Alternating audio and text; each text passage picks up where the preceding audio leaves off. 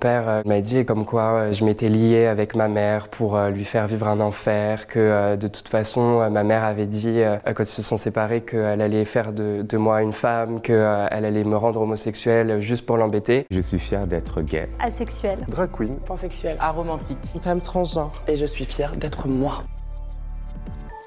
Je m'appelle Lou et je suis fier d'être homosexuel. Au niveau de mon enfance, euh, j'ai jamais vraiment questionné le fait que j'étais euh, j'étais homosexuel. Je me suis euh, je me suis pas vraiment posé la question et j'ai jamais été dans le jugement euh, ni de, de la part de ma famille parce que euh, pour eux c'était normal et du coup je l'ai jamais vécu comme quelque chose qui était pas normal. et c'est vrai que je l'ai plus ressenti quand je suis parti chez chez mon père quand je devais avoir 14 ans et en fait à ce moment-là je me suis rendu compte que c'était plus du tout Paris parce que du coup j'ai vécu à Paris bah, toute mon enfance sauf à ce moment-là et quand je suis arrivé euh, en Corrèze, je me suis rendu compte que, j'étais peut-être différent des autres parce que tout le monde était très euh, bah, dans la norme en fait de ce qu'imposait la société. Et c'est là que je me suis rendu compte que j'étais pas comme les autres. Alors du coup, j'ai essayé de, me persuader peut-être que ok, je suis comme les autres, je vais me trouver une copine. Et en fait, je me rendais compte que ok, bah, c'était cool, j'avais une copine, c'était sympa, mais c'était pas mon truc, il y avait pas cette étincelle. C'est là que j'ai ressenti qu'il y avait peut-être un truc qui était différent chez moi plus que chez les autres et je m'étais jamais posé la question avant. Et en fait, un jour, euh, j'ai ma belle-mère qui m'envoie un message sur sur mon petit téléphone et qui me dit euh, euh, Lou, va falloir qu'on parle de ton orientation sexuelle. Je pense qu'elle aurait plutôt dû s'occuper de ses oignons à ce moment-là. Et en fait, à ce moment-là, je suis rentrée et euh, elle m'a dit écoute, si tu le fais pas, c'est moi qui vais le faire à ton père. Et mon père, pour décrire la personne, c'est un tatoueur, c'est un militaire, un motard, c'est quelqu'un qui est très très hétéro et je voulais pas qu'elle lui en parle. Et, en fait, on m'a un peu imposé ce choix de tuer homosexuel. Le week-end qui a suivi, je suis retournée à la maison et du coup, c'est parti en esclandre, comme quoi je m'étais avec ma mère pour euh, lui faire vivre un enfer, que euh, de toute façon euh, ma mère avait dit quand ils se sont séparés qu'elle allait faire de, de, moi une femme, qu'elle allait me rendre homosexuel juste pour l'embêter. Et je pense que ça c'est juste une embrouille de parents. Et moi forcément je suis un peu bélier, je fonce dans le tas et je réfléchis après. Et vu que j'ai horreur de l'autorité, que j'ai beaucoup de mal avec ça, bah, je suis rentré dans son jeu et je lui ai dit oui, c'est ce que j'ai fait, oui, je veux te pourrir la vie et tout. Et il m'a dit bah, si t'es un homme, tu prends tes affaires et tu rentres chez ta mère. Et du coup ce jour-là, je suis pas débiné, j'ai fait mes sacs et le soir même j'étais dans le train et je rentrais chez ma mère à Paris. Et j'étais très heureux d'être avec ma mère, euh, qui elle aussi était très très heureuse. Et en fait j'ai l'impression que j'avais besoin de me justifier par rapport à ce qui s'était passé. C'est-à-dire que la personne que j'étais avec mon père était un peu différente parce que j'ai toujours essayé de masculiniser les choses, j'ai toujours essayé d'être une personne que j'aimais pas pour plaire à mon père, pour lui faire plaisir. Et en fait du coup j'ai regardé ma mère et je lui ai dit euh, écoute maman, euh, je suis homosexuel. Elle me regarde, elle me fait non mais je crois que je savais pas. J'ai jamais eu besoin de dire à ma famille euh, bah voilà, euh, c'est pas un ami, c'est mon copain, je suis homosexuel.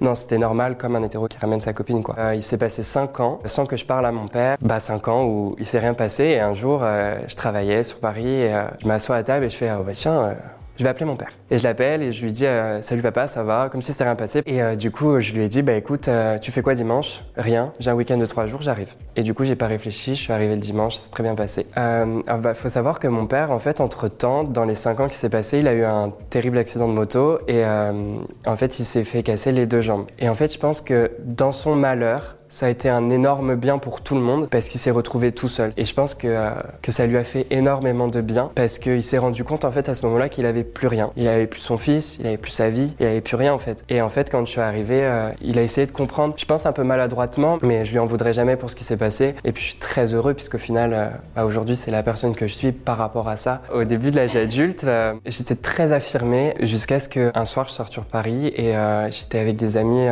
on partait, on partait boire des verres euh, et il y a quelqu'un qui est arrivé en fait et cette personne très rentre dedans euh, et en, fait je savais pas quoi faire parce que euh, je suis pas quelqu'un de méchant et j'ai du mal à dire non aux gens. Et en fait, à ce moment-là, euh, moi, je devais rentrer chez moi, il était tard, et puis de toute façon, tous mes amis euh, étaient partis. Et en fait, je devais euh, regagner la gare pour prendre mon, mon, bus. Et il m'avait dit, est-ce que je peux t'accompagner sur la route et tout? Et je lui ai dit, oui, enfin, je vois pas le mal, ni rien. Et en fait, du coup, sur la route, on marche. Et du coup, il m'a dit, bah, est-ce qu'on peut continuer à parler, avancer tout droit? Je lui ai dit, bah, oui, si tu veux, de toute façon, je prends la prochaine. Et dans ma tête, je m'étais dit, je prends la prochaine, c'est sûr et certain, parce que je le sens pas. Et en fait, euh, dans le chemin euh, avant la rue, il s'est mis devant moi, il a poussé une porte d'immeuble, il m'a poussé dedans et en fait, euh, bah, est arrivé ce qui est arrivé.